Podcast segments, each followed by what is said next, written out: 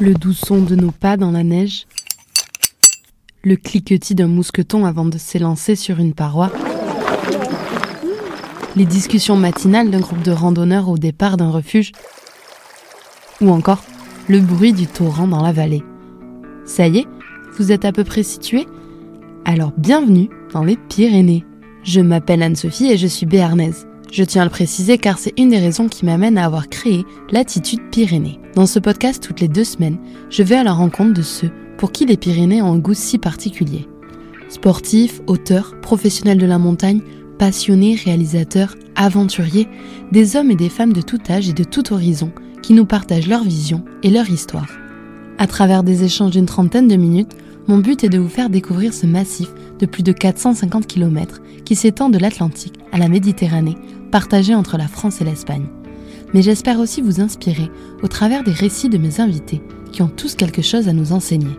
Ici, on parle donc de montagnes, mais pas que. Les montagnes sont une porte d'entrée pour questionner le rapport que l'on entretient aujourd'hui en tant qu'humain avec notre environnement et nos écosystèmes. C'est également une porte d'entrée pour évoquer des choix de vie, de carrière parfois, qui emmènent vers les montagnes, mais également regarder de plus près ce qui se passe dans ce territoire, où culture et patrimoine sont bien ancrés. Dernière petite chose, si vous aimez l'attitude Pyrénées, je vous invite à me suivre sur les réseaux sociaux, sur Instagram et Facebook en particulier, sous le nom Latitude-du-bas Pyrénées, mais aussi à partager les épisodes et en parler autour de vous. Et le Graal, c'est de laisser 5 petites étoiles sur Spotify. C'est comme ça qu'on pourra faire résonner les Pyrénées, au-delà des frontières. J'étais attiré par, euh, par l'inconnu en fait. Euh, voilà, un gouffre euh, se présentait à moi, j'avais qu'une envie, c'est de descendre en bas, de la verticale, pour savoir qu'est-ce qu'il y avait au pied de cette paroi, au pied de ce gouffre, et voir si ça continuait ou pas, découvrir peut-être un écoulement d'eau, suivre cet écoulement d'eau pour essayer de retrouver une rivière plus importante. Il y a des hommes qui n'ont pas trop les pieds sur terre non pas qu'ils soient déconnectés de la réalité, au contraire, ces hommes-là préfèrent simplement partir se ressourcer sous terre. Jean-François Godard est spéléologue. Il est également le gérant des grottes de Laverna, situées à Saint-Engrâce. Jean-François est de ces hommes qui aiment explorer un monde peu connu, sombre, humide, qui demande patience et résilience. Un monde fascinant qui interpelle lorsqu'on apprend qu'au pied de la station de la Pierre Saint-Martin se trouvent des gouffres, des rivières enfouies et une immense salle souterraine qui a mis 230 000 ans à se former. Dans cet épisode, Jean-François nous raconte l'histoire de la Verna. On parle donc de spéléologie, de formation de grottes, mais aussi de gestion du tourisme. J'espère que cet épisode vous plaira. Belle écoute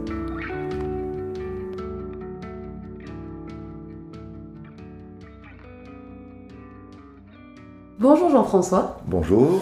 Merci de me recevoir euh, ici, à Saint-Engrâce. Avec plaisir. du coup, à l'accueil des, grottes de la Verna. Euh, première question, si euh, je te demande, c'est quoi pour toi les Pyrénées? Ah, c'est une question d'entrée à froid. ben, pour moi, ça représente mon terrain de jeu déjà, puisque, mais un, terrain de jeu un peu particulier, parce que moi c'est plutôt les Pyrénées souterraines que euh, vu de dessus. Mais néanmoins, euh, le spélo que je suis, euh, j'aime bien parcourir la montagne, surtout celle qui est calcaire, et pour essayer de, trouver des, gouffres. Voilà. Donc les Pyrénées, c'est un, peu un plaisir c'est une montagne que j'aime bien parce que euh, j'arrive quand même, on arrive à, trouver des lieux encore euh, où on peut s'isoler, euh, où on est tranquille, où on n'est pas trop bousculé par le monde. Voilà, les Pyrénées, un peu pour moi, c'est un peu un espace, un peu de liberté et de tranquillité. Voilà. Est-ce que tu peux te présenter aussi Ben oui, alors donc Jean-François Godard. Voilà, je suis, euh, je suis né, euh, j'ai 63 ans, voilà. Euh, donc je suis un, vieux spéléologue. Et j'habite Pau, voilà. je suis né à Pau. j'ai longtemps vécu à Oloron-Sainte-Marie. Mes parents étaient habités Oloron. je suis dans un club de spélo d'Oloron depuis le début. Voilà. Et donc la vie a fait que je me suis orienté par passion pour la spéléologie, c'est devenu un métier. Et j'ai travaillé depuis de nombreuses années en tant que professionnel de la spéléologie et du canyon aussi. Voilà. Ça consiste à quoi la spéléologie exactement? Alors, euh, ben, spéléologie, euh, donc c'est l'étude des grottes, on va dire. Voilà, alors euh, je ne suis pas un, scientifique, je suis plutôt un généraliste de la spéléologie. mais je suis explorateur.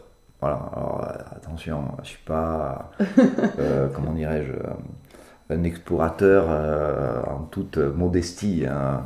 Voilà. De toute façon, euh, les explorateurs euh, les explorateurs du monde souterrain, c'est c'est des hommes de l'ombre. Hein. c'est peu connu. Ils sont, c'est pas qu'ils se cachent sous terre, mais on n'est pas du tout médiatisé, mhm. mis en lumière.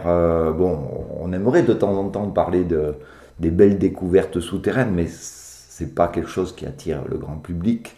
C'est que c'est peu connu encore. C'est peu connu. Bon, euh, bon, on en parlera, mais souvent la spéléo, elle est, elle est mise en avant quand il y a des accidents, parce mm. que les gens, ils sont un peu claustro, ils se disent comment ils font les gens blessés sous terre, patati patata. Donc il y a quand, on, quand il y a des interventions, on est en, première page. Hein. Voilà. Mais l'explorateur, et ici on est dans, alors, aux portes d'un massif euh, calcaire absolument incroyable, voilà, c'est un peu euh, le, spot mondial de la spéologie d'exploration.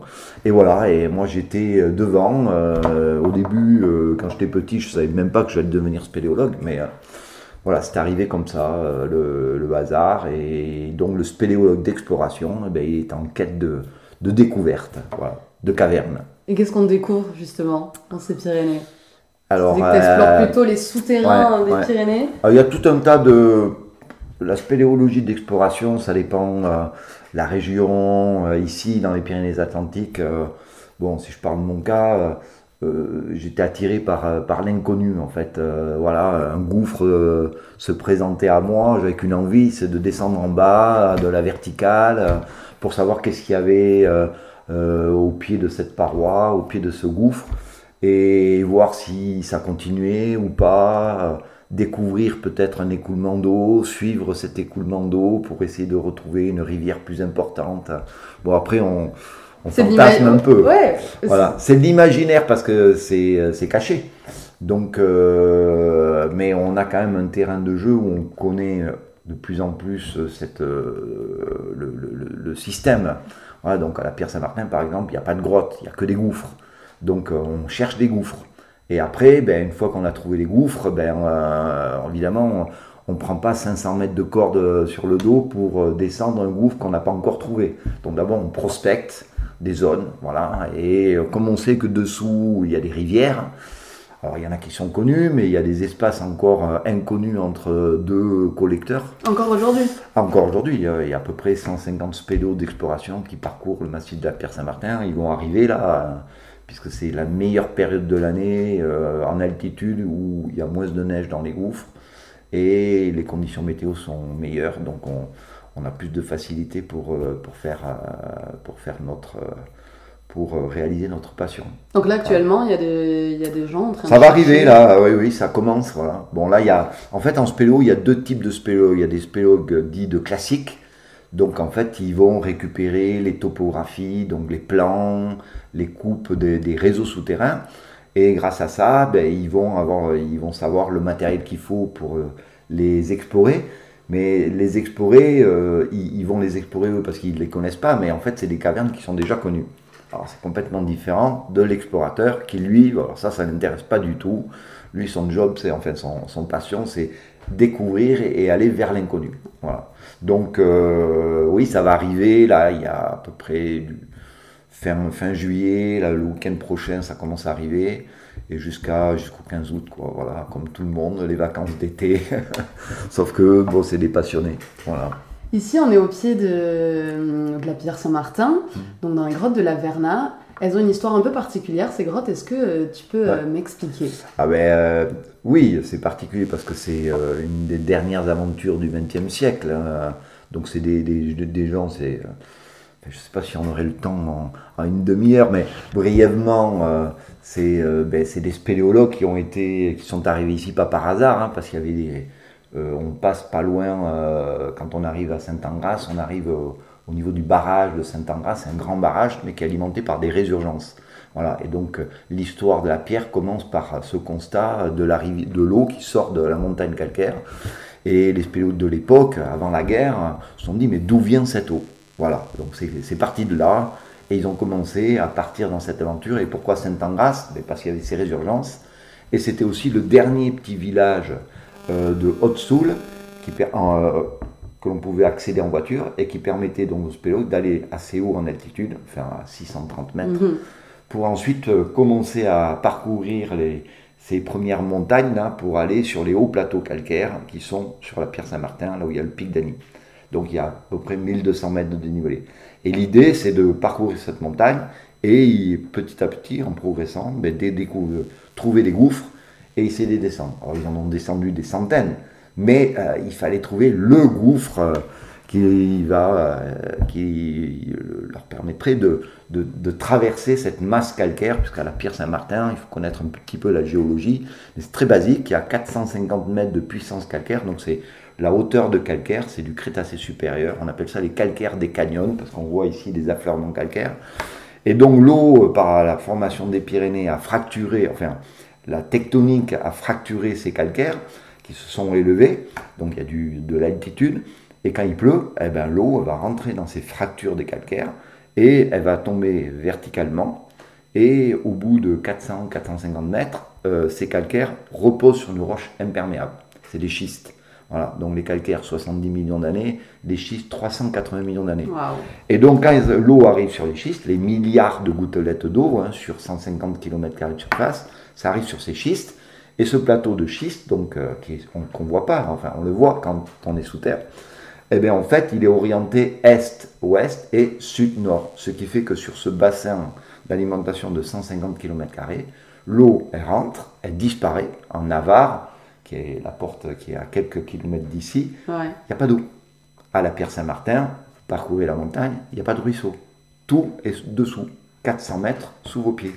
Et donc, et cette rivière, ces rivières, il y en a 13 en tout, convergent Bon, il y a une petite exception, quelques deux, trois rivières qui résurgent dans la petite vallée de l'Ordios, mais l'essentiel arrive à Caqueta, dû au fait de ce plancher qui est orienté est-ouest et sud-nord. Voilà. Donc les spéléologues, eh bien, ils explorent, euh, ils vont chercher des gouffres, et euh, 1950, ils vont découvrir le gouffre qui porte le nom, son nom véritable c'est le gouffre Lépineux, puisque c'est l'inventeur Georges Lépineux, mais aujourd'hui il porte le nom du gouffre de la Pierre Saint-Martin, parce que c'est le premier gouffre qui a permis aux spéléologues de traverser ces calcaires, de découvrir une rivière, et de cette rivière, ils l'ont colorée, et ils ont vu qu'elle sortait à Caqueta.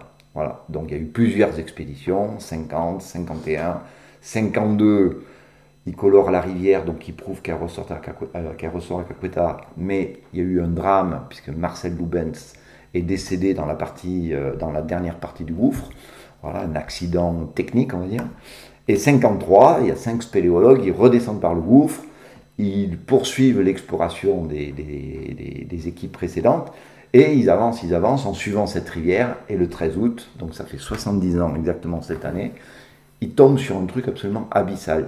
Ils ont même l'impression, eux, ils pensent à l'époque, qu'ils ont traversé toute la montagne, ils débouchent à l'extérieur, il fait nuit, il n'y a pas d'étoiles, et ils sont dehors, dans une vallée mystérieuse. Voilà. Donc évidemment, à 18h30 un 13 août, ça ne pouvait pas marcher.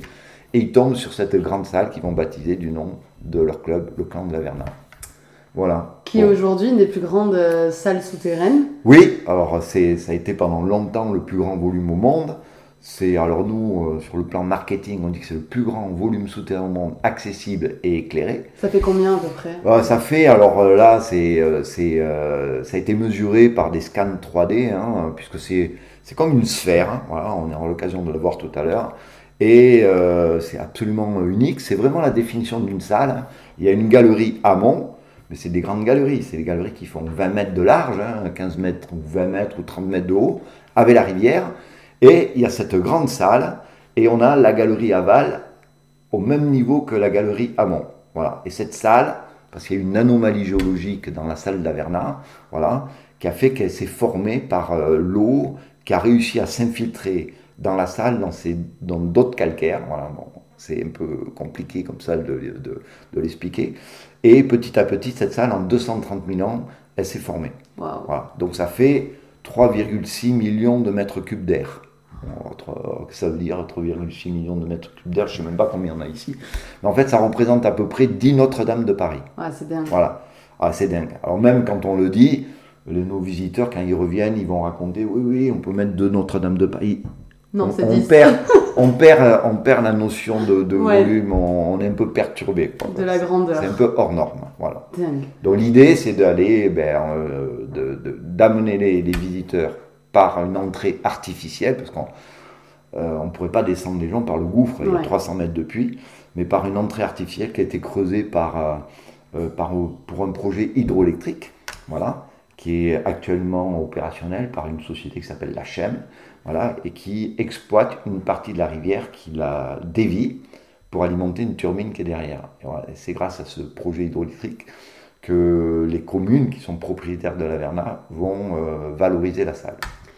J'avais compris qu'au début, c'était que c'était pas forcément des spéléologues qui exploitaient le, le lieu. Euh, comment euh, est-ce que c'est venu le fait de faire quelque chose de touristique euh, Alors, en France, où le propriétaire du sol est propriétaire de son sous-sol. Là, l'empreinte de la salle par rapport à la surface, la salle appartient à trois communes Arrête, Aramitz, c'est le Béarn, et Saint-Angras, le Pays Basque.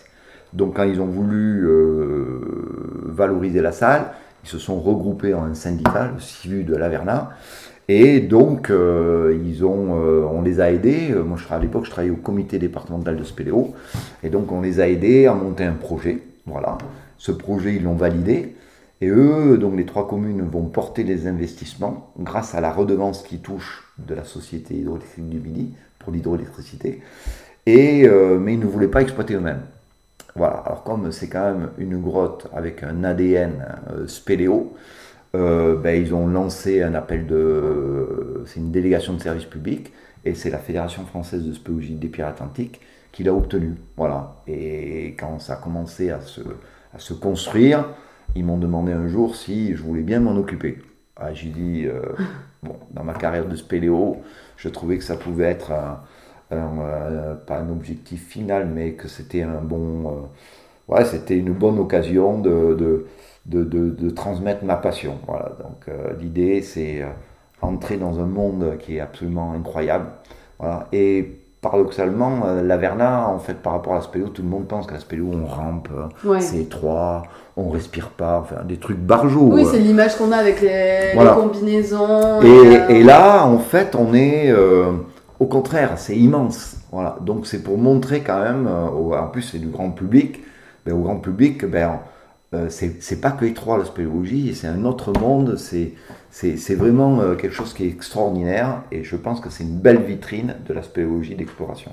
Ici à Saint-Ingras, on est le dernier village, enfin avant, avant les montagnes quoi.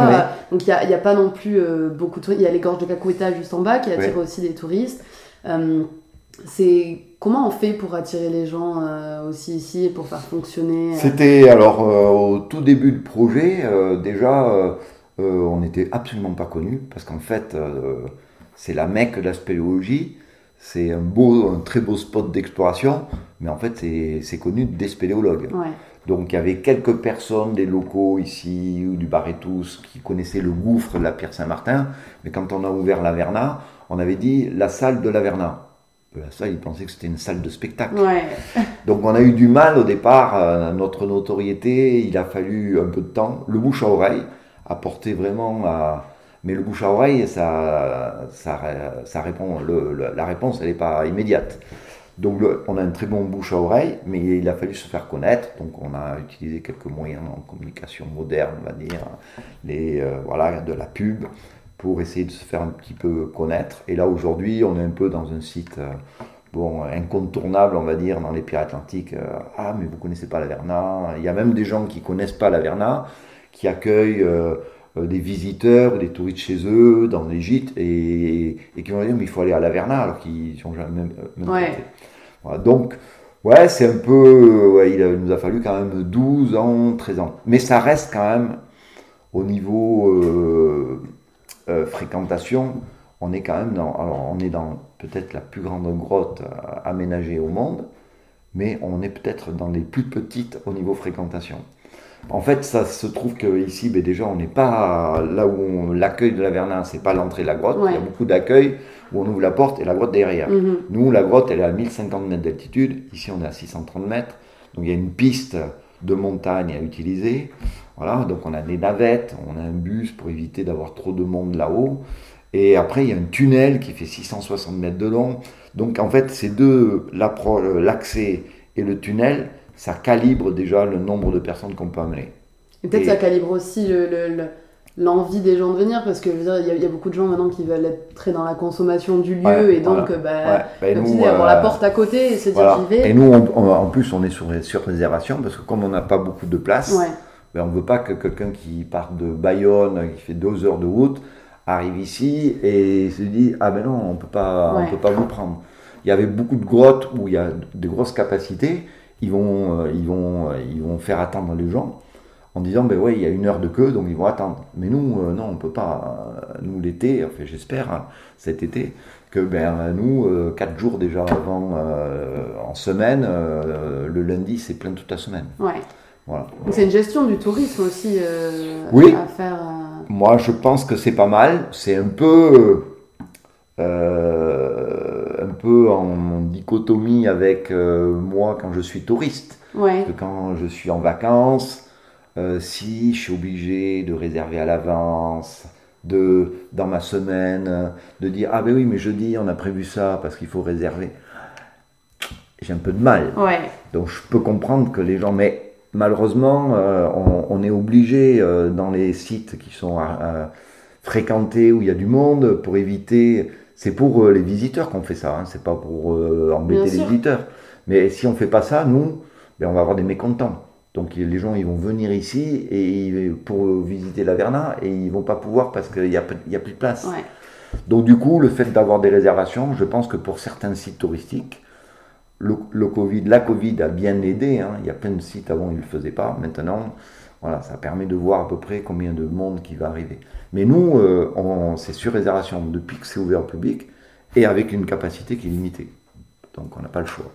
Est-ce que ces grottes, elles ont, euh, ces grottes, ces gouffres, ils ont un rôle sur euh, la régulation du, climat, du, des températures qui est de la montagne? Est-ce que ça joue un rôle ou pas non, non, non, Par contre, ça, c'est un, un, lieu où on peut, puisque le sous-terre, c'est quand même préservé, on, retrouve, on peut, on peut tracer un peu euh, des périodes passées, voilà, euh, par euh, des remplissages, des, dépôts qui ont été transportés par cette rivière, mais il y a quelques milliers d'années en arrière.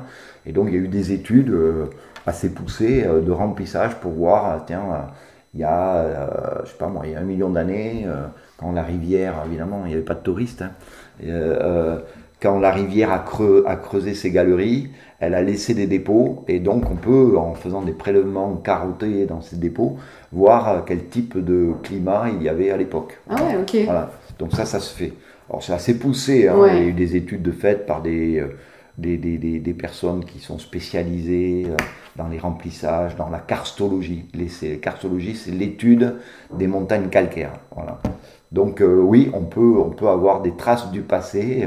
Alors il y a les peintures préhistorique que tout le monde euh, connaît, mais au-delà, sur la partie géologique, remplissage, on peut avoir euh, des, des, euh, des, traces, voilà, ça peut être des traceurs des, de, de, ce qui se passait au niveau climat. Voilà. Mais bon, ici, on sait qu'il y a quelques voilà, 2 millions d'années en arrière, il y avait des glaciers. Mm. Donc euh, c'est euh, voilà, il y, a des périodes glaciaires, hein. donc il faisait très très froid. Hein. il y avait peut-être les, les, glaces arrivaient même plus bas qu'à Saint-Angras. Voilà, c'est le climat, il évolue, il y a des périodes de, réchauffement. Voilà, nous on vit une époque euh, qui est un peu difficile parce que mm-hmm. les gens ils veulent tout maîtriser, mais voilà. Alors après il y a l'impact aussi de, de l'être humain. Bon, moi je suis pas un écolo pur et dur, mais bon, j'aime bien la nature, évidemment. Je, je, pense que naturellement, sans prétention, ben, je fais en sorte de la préserver. Ouais. Mais oui, il y a, y a, une, des zones où c'est surfréquenté. Qu'est-ce qu'il faut faire? C'est focaliser le public sur une zone bien déterminée. Hein, on va bien la délimiter et on les, on les, on les, on les, on les met dans, dans ces enclos. Je n'ai pas de réponse, moi. Je sais pas. Je ne sais bah, pas ce qu'il faut faire. Cacueta, il y a eu des années quand même, euh, qui est juste en dessous, où c'était surfréquenté. Oui, oui, oui. Il y a eu des. Oui, euh, la rançon du succès. Euh, c'est difficile aussi quand on est dans un monde un peu économique. et puis, alors il y a l'économie, mais il y a aussi dire ben non, ça nous fait plaisir. Et même à un moment donné, le plaisir d'accueillir des gens, il ne faut pas que ça se retourne contre soi. quoi. Donc c'est toujours difficile.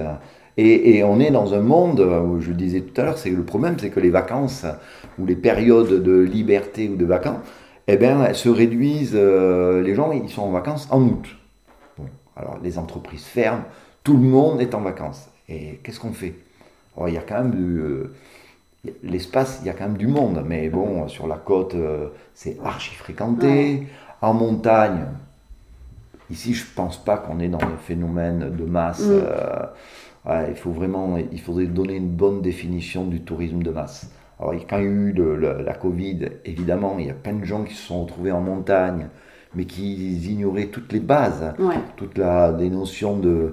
Euh, ils n'ont pas eu d'éducation, euh, donc le gars, on lui dit, ben, tiens, on peut aller se faire une randonnée. Ben, il y va, il prend sa bagnole, il arrive, ben, il se gare n'importe où, parce qu'il il n'a pas été éduqué. Tu l'as vu toi ce phénomène Oui, on a eu, euh, oui, oui, oui, oui. Et puis les gens ils comprennent pas parce que d'un autre côté, avec les réseaux sociaux, on leur dit, euh, oui, allez sur ce spot-là, euh, par exemple, Vallée d'Osso, Ayous, ou ici, ou même au Pays Basque, la Rune, allez-y. Donc les gens ils arrivent. Mais bon, s'il y a 10 places de parking et il y a 50 bagnoles, ben ça marche pas. Mmh, voilà. Donc on a été tout le monde a été un peu dépassé par les événements, de, personne ne savait comment, comment les gens allaient se comporter. Donc on a eu beaucoup de gens qui ne connaissaient pas la montagne qui se sont retrouvés en montagne, avec tous les problèmes que ça peut poser, avec les gens qui travaillent en montagne, les bergers, les, les, brebis, les chiens. Euh, bon, ouais, c'est compliqué. Bon, là, je pense que tout le monde a pris conscience, donc il y a quand même de la prévention aujourd'hui. Il y a un travail d'éducation. En montagne aujourd'hui. Euh, Là, dernièrement, j'étais vers Ansaber, euh, dans la vallée de la cabane de Pédin, dans le bois en, aval. Il y a un grand panneau comment gérer euh, les patous des Pyrénées, mm. euh, les, troupeaux. Bon, je trouve qu'il y a quand même une évolution. Mais les incivilités, il y en a partout malheureusement. Et ce qui marque ici, c'est que en montagne encore plus, c'est que quand il y a une personne qui crée des incivilités,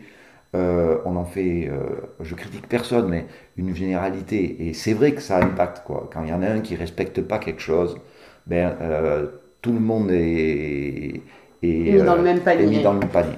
Donc je pense qu'il y a des gens qui aiment bien la montagne, tout le monde qui vit en montagne. C'est quand même une démarche. Bien sûr. Ils aiment la montagne. Mais il y a des gens, ben, ils manquent d'éducation, on ne leur a pas appris. Donc il faut trouver un, un juste, équilibre. Toi, personnellement, qu'est-ce que ça t'apporte la montagne? Qu'est-ce que tu y trouves? Bah, La montagne, c'est, euh, ben, comme je disais tout à l'heure, c'est un peu mon terrain de jeu pour aller chercher des, gouffres. Je dirais que moi, la montagne en dessous, euh, c'est un peu euh, un havre de paix. Quoi. C'est, je suis isolé. Quoi. Alors, ça peut paraître en spéléo, on n'est jamais tout seul pour faire la spéléo. Mais je sais pas, je à l'extérieur, on est quand même bien agressé quand même.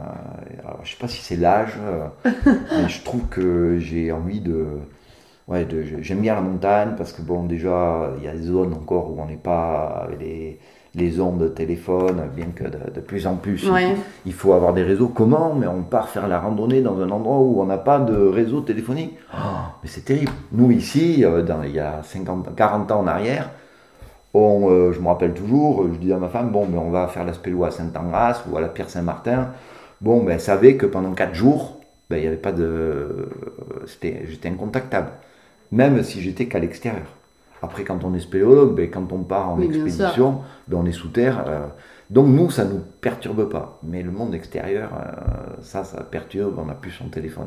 Tu regrettes un peu ce truc-là de parfois que ça devient difficile de encore en tant qu'humain, trouver des endroits où on peut vraiment se déconnecter et où en fait on n'a pas le choix. parce que Ben, ben, c'est facile, hein. il suffit d'éteindre son téléphone. Toi, ce que j'ai pas fait tout à l'heure d'ailleurs, bon, on éteint son téléphone et on dit euh, aux amis proches, eh ben voilà, je m'en vais 4 jours avec. euh, alors bon, il faut faire attention aussi. Bien sûr. Je prends, il faut partir tout seul en montagne. hein. Il faut quand même, faut, je dis pas euh, partez tout seul en montagne. euh, il faut quand même euh, avoir un peu l'expérience et pas s'engager n'importe où. Non, mais bien sûr. Euh, voilà, coupé du monde. Mais moi j'aime bien être coupé du monde. Voilà, ça fait du bien, ça, ça repose. On se dit, on se dit plus, tiens, euh, le matin, ah mais je regardais mes mails, ah mais euh, ou à midi, tiens c'est bizarre, il y a personne qui m'a appelé. euh, euh, on s'isole complètement. Et moi ça, ça me fait du bien. Mais ça me fait du bien tous les jours ici parce que quand je rentre sous terre, j'ai exactement ça. Donc je suis coupé de, de l'extérieur. C'est ton refuge un peu. Voilà, donc en montagne, les Pyrénées, ailleurs aussi, on peut quand même des- trouver des lieux où on peut s'isoler. Et même si l'été, il y a du monde en montagne, il y a quand même dans les Pyrénées, il y a un domaine tel que on peut trouver des choses absolument incroyables euh, et sans voir trop de monde. Voilà, encore, heureusement. On va arriver sur les questions de la fin. Euh, si tu as un lieu à recommander en particulier dans les Pyrénées ou une rando peut-être que toi tu apprécies. Ah, c'est un peu difficile, bon, euh, parce qu'en en fait, euh, j'en ai plusieurs.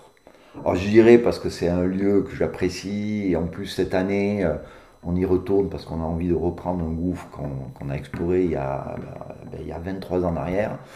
Bon, euh, j'ai- j'aime bien euh, tout le côté, euh, on va dire, nord des aiguilles dans Sabert. hein. Voilà, donc le col d'Esquest, le pied du pic des Trois Rois.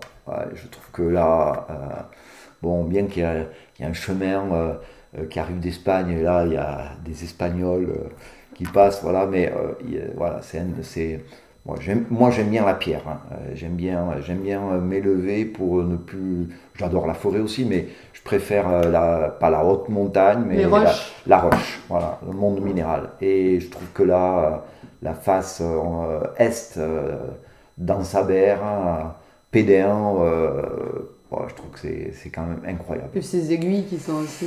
Ouais, ouais, ouais, ouais, mais on est, on n'a pas le, on voit pas le spigolo de là où on est, on est plus à droite, mais on est entouré de cette barrière euh, calcaire qui matérialise en fait le, le côté, euh, euh, la, la- la limite, euh, on va dire orientale de- du massif de la Pierre Saint-Martin. Ah, moi, je trouve que c'est super. Voilà. On a des super bons restos aussi dans les Pyrénées. Si tu as un endroit euh, où tu adores aller manger, Ah, euh, que tu Bah, recommanderais. Ben, ici, euh, je dirais que, étant travaillant à Saint-Angras, c'est toujours un peu difficile quand on nous pose cette question, parce que à Saint-Angras, il n'y a pas, il n'y a pas beaucoup d'auberges, il y en a Ouais. que deux. Donc, quand on me demande où on peut manger à Saint-Angras, je vais dire, ben, il y a l'auberge Berriex et l'auberge de Chiburguburu. Mais bon, à titre personnel, euh, parce qu'ils m'ont accueilli, parce que nous, bon, l'été, il y a du monde, mais l'hiver, on a quand même du boulot dans la grotte, il y a plein de trucs.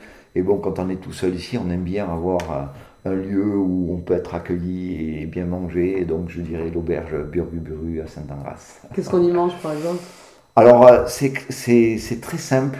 En fait, il n'y a pas de carte. Ok. Voilà, Euh, on y va et Mayayou, euh, eh ben, on mange ce qu'il y a. Génial. Voilà, bon, en règle générale, c'est pas du tout euh, négatif hein, parce que c'est pas des restes, mais non, bien euh, sûr. on peut manger euh, des choses de d'ici, de l'agneau, un, un excellent poulet, du canard, des truitelles de, de chez Payenne en bas. Top. On, peut, on, peut faire, on, on peut très bien commander ce qu'on veut. Mais euh, si on commande pas, il faut réserver quand même parce que c'est Ouais. une toute petite, euh, voilà. Mais si on commande pas, il faut réserver sa, sa table et on dit ben, ah, qu'est-ce que vous voulez manger ou qu'est-ce que tu veux manger Jean-François? Ben écoute ce que tu as. Voilà, donc, euh, voilà, ça peut être un œuf ventrèche, euh, du boudin. Génial. voilà, c'est La bonne, euh, voilà, la bonne nourriture. Oui, oui, oui. Ici, en règle générale, en dessous, enfin, dans les Pyrénées, mais en, en dessous, en haut-dessous, le- bon, on est quand même euh, bien. On mange bien. On mange bien. Voilà. Est-ce que tu as euh, un livre ou un film, un documentaire, des ressources euh, que toi tu as apprécié sur les Pyrénées et que tu peux aussi euh, recommander? Bon, je suis très. euh, mon ADN de spéléologue. Euh, bien sûr. euh, bon, alors un qui me qui m'a plu, que j'ai eu, euh, c'est euh, les 100 plus belles courses hein, de Mainvielle, euh, grotte et canyon, voilà, de Mainvielle, dans les Mainvielles, ça j'aime bien. Bon, c'était un peu non, voilà. Puis après un, un livre bon qu'on trouve pas, il y a eu plusieurs éditions, mais qui me plaît bien parce qu'on quand même on parle de la montagne dessus, mais aussi dessous, c'est le gouffre la Pierre Saint-Martin d'Arun Tadiev. Ok. Voilà, il y a celui-là qui est pas mal, où, que j'aime bien. Voilà, c'était un peu mon livre de chevet. Je, je trouve que c'est un super. euh, on, on est vraiment dans le monde de la montagne, de cette liberté, euh, de l'aventure. euh, et euh, voilà, 1950, euh, c'est euh, assez loin de nous, mais euh, très proche quand Bah même. ouais, ouais, super. Et voilà, j'ai- j'ai- j'aime bien ce bouquin. Voilà. Super. Ben, merci beaucoup. Merci à toi de, de m'avoir écouté. Avec plaisir. Merci à toi d'avoir écouté ce podcast. J'espère qu'il t'aura plu. Pour retrouver toutes les infos des visites de l'Averna, ça se passe directement sur leur site internet. Et puis moi, je vous dis à dans deux semaines pour un nouvel épisode. Adi chats